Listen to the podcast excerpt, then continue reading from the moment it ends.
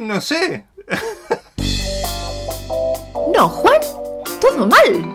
¿Podés respetar el guion, Maggie, por favor? Tarado. No, Santiago, sacalo, por favor. Y bueno, pero será el podcast así, ¿no? Digamos, si nos divertimos nosotros. Mientras sigan facturando. Esto es Hablando Mal y Pronto, un podcast sobre lingüística. Soy María López García. Yo soy Santiago Kalinowski. Y yo soy Juan Eduardo Bonín. Hola, esto es Hablando Mal y Pronto, el tercer episodio sobre el lenguaje inclusivo, tercero y último sobre el lenguaje inclusivo. Salvo que nos quedemos con ganas. Ah, o que nos digan cosas horribles o buenísimas y entonces tengamos que seguir hablando para siempre de este tema. Y vamos a hablar de las dinámicas institucionales que acompañan este trayecto, este proceso, este momento de la lengua en el que hay un debate que involucra la gramática, por un lado, y por otro involucra discursos acerca de la lengua. Y esa, esos dos fenómenos aparentemente contradictorios, que es un ordenamiento fijo y objetivo de la lengua, y por otro lado, los usos, que son variables y dependen de tantísimos factores individuales y sociales, confluyen en una institución, que es la institución que predominantemente ordena y regula las prácticas lingüísticas, tanto las gramaticales como las discursivas. Específicamente quiero hablar de la escuela, pero también quiero aclarar el hecho de que la lengua está sujeta a estas tensiones sociales, a estos vaivenes sociales que estamos viendo en el caso concreto del lenguaje inclusivo, pero también está de algún modo sujetada o regulada o controlada por instituciones, instituciones que en muchos casos los hablantes conocen, como por ejemplo la Real Academia. Entonces, no es raro pensar, no es raro escuchar. para, para que ahora Santiago lo defiende. Siempre, Juan, siempre igual. Pelense ustedes un rato. Yo voy a decir RAE solo para que vos digas, uh, dale, a ver, un, dos, tres, RAE. Pero bueno, los hablantes preguntan, ¿el lenguaje inclusivo está bien o está mal? Vamos a preguntarle a la RAE. Eso es, esto es un, un clásico. La escuela tiene un problema ahí, porque la escuela no se rige necesariamente por la RAE, pero tiene que dar respuestas. Porque la escuela, por ejemplo, tiene entre los contenidos obligatorios que enseñar la cuestión de género, el género femenino, el género masculino, los epicenos, eso lo enseña la escuela, lo toma, pone notas sobre eso. Entonces, ¿qué pasa? ¿El maestro tiene obligación de enseñar el lenguaje inclusivo, el lenguaje no binario, cuando enseña la gramática? ¿Está obligado a hacerlo? ¿Se puede obligar al docente, se puede sancionar al docente porque enseña o porque no lo enseña? Es decir, todos estos debates ocurren mucho en las comunidades docentes y de hecho también son preguntas que hacen los padres porque tienen miedo de que le ideologicen al nene. ¿Qué pasa? ¿La maestra puede decidir hablar del lenguaje inclusivo en la escuela? A pesar de que yo no estoy de acuerdo y no quiero que se le enseñe eso a mi hijo. Entonces me pareció que era, una buena oportunidad para comentar cómo se regula la lengua en la escuela, ¿De dónde, de dónde sale esa información, quién la decide y quién tiene la potestad de decidirlo. Muy brevemente, en la escuela los contenidos se deciden con muchísimo tiempo de debate y discusión entre científicos, especialistas en el tema, entre especialistas en educación, entre sindicatos, etc. Es decir, los contenidos escolares son resultado de debates arduos extendidos en el tiempo que tienen en cuenta todas las voces de la educación. En ese sentido, el lenguaje inclusivo falta, estimo, falta mucho para que aparezca como contenido escolar. Lo que sí pasa es que desde la última, desde la ley de educación, desde más o menos los años 90, que se impuso mucho, se impuso un modelo de enseñanza de lengua que tiene, que le da mucha importancia, con, con todo criterio, al contexto comunicativo, a los usos. Es decir, no, no se busca enseñar la gramática como un modelo perfecto que explica cómo funciona la lengua y se toma desde ahí, sino que lo que se busca hacer es que los chicos vayan aprendiendo a partir de contextos de lectura, de exposición a la lectura, a la escritura, situaciones de intercambio lingüístico, desde ahí empiecen a generar conocimiento acerca de la gramática. Entonces, si vos vas a trabajar, por ejemplo, un contenido como la morfología de eh, femenino y masculino, es muy probable que los chicos te pregunten y te digan, porque conocen esta discusión, porque la han vivido, porque los chicos de la secundaria la, lo conocen de los medios de comunicación. Entonces el maestro... Y ahí... Sí. Claro. Y ahí me parece que es muy importante cuando se pasó de esa denominación de lengua y literatura práctica del lenguaje, que pareció una especie de lavada de cara, en realidad estás abriendo la puerta para esto. Para decir, che, son prácticas del lenguaje, yo practico de esta manera. ¿Está mal que lo practique de esta manera? Exacto. es, es, el lugar para tratar este tipo de, de problemas. Claro. Hay, hay dos cosas que yo a mí me gusta decir. Es, una es, ¿cuál es esta idea? ¿Por qué existe esta idea de que la escuela no está ideologizada? Que los contenidos no son ideológicos. Yo soy de Río Negro, la provincia de Río Negro. En Río Negro cantábamos el himno de Río Negro y en la estrofa de mayor clímax del himno dice sobre el alma del Tehuelche puso el sello en español. Entonces, ¡Viva la ideología patria, hay. carajo! pero Claro, ponele, ideología Sí. hay permea toda Sí, la pero ponele, se ve práctica súper claro en historia, como estás comentando vos. Pero Sí. ideología es enseñar matemática moderna. Es decir, el ámbito científico es un ámbito dialógico. No es que los científicos de ninguna ciencia, ni matemática, ni física, ni ninguna están de No. acuerdo. Entonces, cuando pasa a la escuela un contenido, ese contenido es una decisión que alguien tomó. No alguien, una persona, ¿no? Hay debates, pero digamos, Claro, son claro. decisiones, son recortes que toma eh, una institución que decide que es preferible que la escuela trabaje estos temas y estos otros. Y en ese sentido es ideológico y es discursivo todo contenido escolar.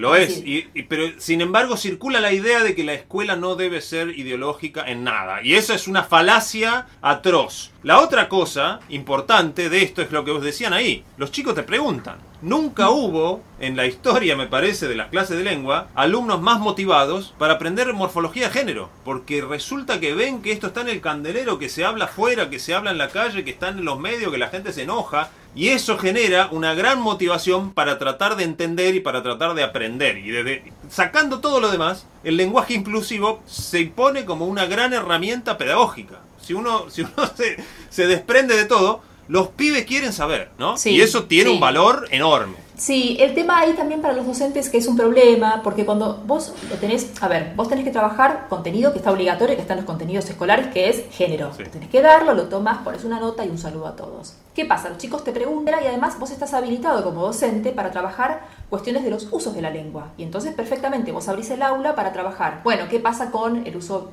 eh, no binario, el uso inclusivo? Los chicos te dan ejemplos, los escribís en el pizarrón, es decir, estás hasta ahí estás haciendo caso, estás haciendo uso de tu potestad en relación con los contenidos que prescribió el Ministerio de Educación, los ministerios provinciales y hay regulaciones que son eh, institucionales. Es, decir, hay instituciones que favorecen la discusión de- del género inclusivo, hay, hay instituciones que favorecen la aparición del género inclusivo, en el sentido que te dicen, ustedes pueden presentar los exámenes y los escriben como quieren y ningún profesor puede sancionarlos por escribir un examen o un trabajo práctico con la opción inclusiva. Y hay instituciones que no, que no favorecen eso o que, o que lo registran como un error o no lo permiten. Pero en ese caso, hasta ahí el profesor está trabajando dentro del marco curricular. Pero ¿qué pasa cuando tenés que dar un salto y decís, ¿qué hago? ¿Lo tomo? ¿Lo corrijo? ¿Pongo una nota? Es una pregunta que hacen muchos los, los docentes, porque una cosa es lo que está sancionado en una legislación acerca de los contenidos escolares y otra es, bueno, ¿cuál es el salto, cuál es la decisión que vas a tomar vos como profesor acerca de el rol regulador de la lengua? ¿Sí? Y ese es, un punto que lo planteo lo dejo acá porque no hay solución y es cada institución resuelve lo mejor que puede el problema entre no está regulado lingüísticamente, no están los contenidos escolares, los chicos lo preguntan, es una discusión que circula mucho socialmente, que algo que es muy interesante y que hay que empezar a dinamizar es la idea de que no hay respuesta siempre para todo en la lengua, no se puede resolver todo con correcto o incorrecto. Claro. Y entonces hay discusiones que en la escuela quedan ahí. Vos mo- le Claro. mostrás a los chicos, armás un sistema tripartito en el pizarrón, mostrás cómo funciona, les, ense- les enseñás la, la forma binaria en español y la, esta nueva forma que está surgiendo socialmente, que está implementando, y queda ahí. Y, y lo correcto que tiene que pasar es eso, es que quede, Claro. porque no hay más respuestas, porque estamos parados arriba de un cambio lingüístico. Claro. Entonces, Sí, a mí me parece que es, que es muy interesante ahí el hecho, dos cosas, ¿no? Por una parte, esta idea de la ciencia no siempre tiene respuestas, sino que una respuesta científica generalmente es la base para una nueva pregunta. Y eso es algo que la pandemia nos enseñó de una manera Brutal. radical. Y creo que, tal cual, sí, sí, y me parece que es, que es, algo, es algo valioso eso también, ¿no? Decir, bueno, decidimos qué hacer, pero lo mejor que podemos hacer cuando enseñamos una mirada científica acerca del lenguaje es llegar al punto en el cual decimos, no sé, Claro. pensémoslo juntos. Es una gran oportunidad para Y eso. otra cosa que me parece muy interesante es que en el caso, yo sé en el caso del, del Ministerio de Educación de la, de la Ciudad de Buenos Aires, una, una colega nuestra, Carolina Tosi, a quien le mandamos un saludo, ella elaboró material y secuencias didácticas y material de, enseñanza sobre el tema del lenguaje inclusivo, sobre el debate, sobre un montón de cosas. Para mí lo interesante ahí es que, más allá de que el ministerio, el, secretario de la, de la Pendorcha o lo que sea, haga ese material o lo ponga en el programa o esté en la currícula, lo que se convierte en la autoridad lingüística o en la autoridad educativa para las personas que están en esa aula es el docente. Y ahí es donde vuelve otra vez este debate de lo discursivo. Decir, bueno, ¿desde qué posición ideológica el docente enseña esa mirada sobre la lengua?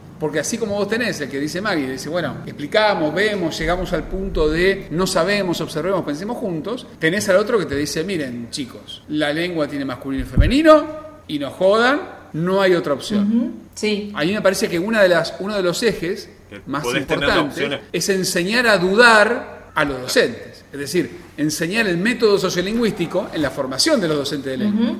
Porque además hay, hay, hay que tener en cuenta que en el fondo también lo que hay es un problema de libertad de expresión. Porque estamos viendo que uno de los valores que tiene predominantes, uno yo podría decir, siempre tiene un fondo de intento de modificación de la idea del otro, el uso de inclusivo. Es decir, yo uso el inclusivo para que el otro adquiera conciencia acerca de las desigualdades de género, adquiera conciencia acerca de mi derecho a la identidad como persona de género no binario, tiene ese valor. Entonces, si yo le, le, le prohíbo a alguien usar la E, le estoy impidiendo expresar algo a, a lo que la persona tiene derecho. Sí, tiene pero- derecho a Sí, de expresar hecho, una algo idea. muy importante acá es que justamente estos debates surgen en un contexto en el que además hay una nueva ley que es la ley de la, es la ESI, Claro. que también se enseña en la escuela y está íntimamente relacionado con esto, que es esa expresión lingüística de la diversidad y la obligación que tiene la escuela de promover el debate sobre co- como modificar los patrones, los estereotipos sociales, sexuales, etc. Claro. Eso está por ley, está en la ESI. Entonces acá vos tenés una confluencia de dos modelos de trabajo, que uno que viene de, de la didáctica de la lengua, que es trabajar con la lengua real, la lengua en uso, los discursos sociales como potenciales disparadores de la reflexión lingüística, y por otro lado tenés la ley de educación sexual. Claro. Y eso de algún modo te obliga al menos a la reflexión. Hay que reflexionar. Y además tenemos, eh, Sí, hablábamos yo quisiera ahí de, agregar ahí, de Santiago, sancionar. quisiera agregar ahí Sí. que el, el hecho de si esto es un fenómeno de libertad de expresión o no, o es un fenómeno de, del campo de, de enseñanza y evaluación propio de la lengua, también es un fenómeno ideológico. Porque vos podés decir, si vos lo mirás desde una mirada conservadora en términos de ideología lingüística, decir chiques es un error ortográfico como escribir hormiga sin H, no es un problema de libertad de expresión. Si vos lo mirás desde una perspectiva discursiva, que es la que creo que compartimos nosotros, decís, no, el que está diciendo chiques lo está haciendo de una manera más o menos programática, justamente para poner sobre la mesa, visibilizar, identificarse o identificar al otro con, con una mirada no Claro, pero para mí el que considera eso un error de ortografía lo que está haciendo es interviniendo ideológicamente sobre el otro. No está, no está conservando sí. ninguna norma ortográfica. Es una herramienta de la intervención ideológica sobre el otro. Entonces, por eso Porque digo, la en el ortografía fondo, también es ideológica. ¿viste? si vos sancionás a alguien, le bajás la nota porque usó la E, lo, está, lo estás persiguiendo por la idea que está expresando, no por cuánto sabe de lengua. Sí, sí, retomemos lo que dice recién Juane. La ortografía también es ideológica. Y claro. Pero eso, amigos y amigas y amigues, nos quedará para el próximo no. episodio. Es más, no estaría mal Uno un más próximo bueno. episodio Sobre sobre, ortografía.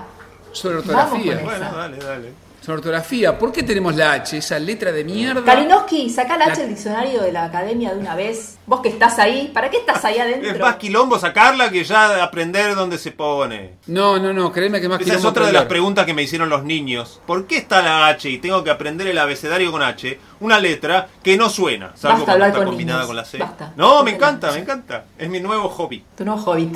Bueno, Qué hobby perverso que tenés. Me mandan, me mandan preguntas. No los veo a los niños. Bueno, no gente. WhatsApp. bueno niños, hasta la próxima. Muy bien. Adiós. Nos vemos la próxima. Que la pasen Besis. bien.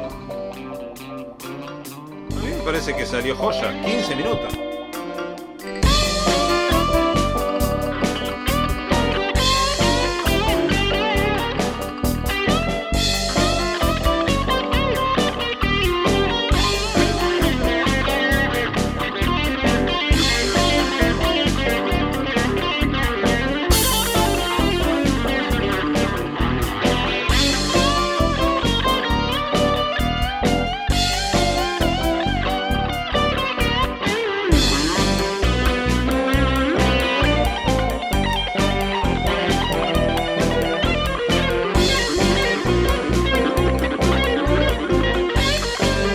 Fue Hablando Mal y Pronto. Nuestro mail es maliprontopodcast.gmail.com y en Twitter estamos en arroba maliprontopod. Nuestro tema musical es el cuarteto de los hermanos Lowenstein de La Sincrónica Parlante. Che, les tengo una mala noticia. Me parece que este episodio del podcast tampoco nos va a servir para un choto.